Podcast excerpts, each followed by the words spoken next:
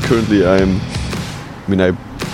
Pro, um, at the moment, I'm developing to be like in the industry of finance, uh, but I noticed that I don't enjoy sitting like in front in the office all day in front of the computer, and so And what what do you like?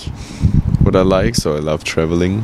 So what would be amazing would be like an online job where I mean also like finance. That's the thing, um, but like finance is an industry where you can work a lot, and I also want to earn good money, and then Yeah. that's that's difficult because I, on the one hand I want to I'm now young I want to work a lot build like a good uh, Salary. yeah salary and stuff like that but on the other hand i'm i think i'm young and i want to travel and experience as much as possible so You can't do the job online. uh, the one i have now no so i don't know but i'm gonna be there for another year and then i'm gonna do my masters definitely abroad somewhere Okay. and i mean maybe even israel who knows who knows But it costs a lot. Oh, it costs a lot. Yeah, that's the that's the problem.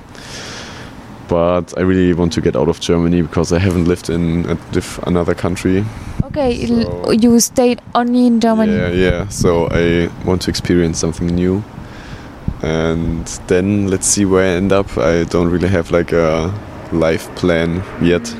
So- you tr- like you never traveled like just for vacation or oh, I mean, I traveled a lot, but only for vacation, or like I did like a voluntary project, but never like lived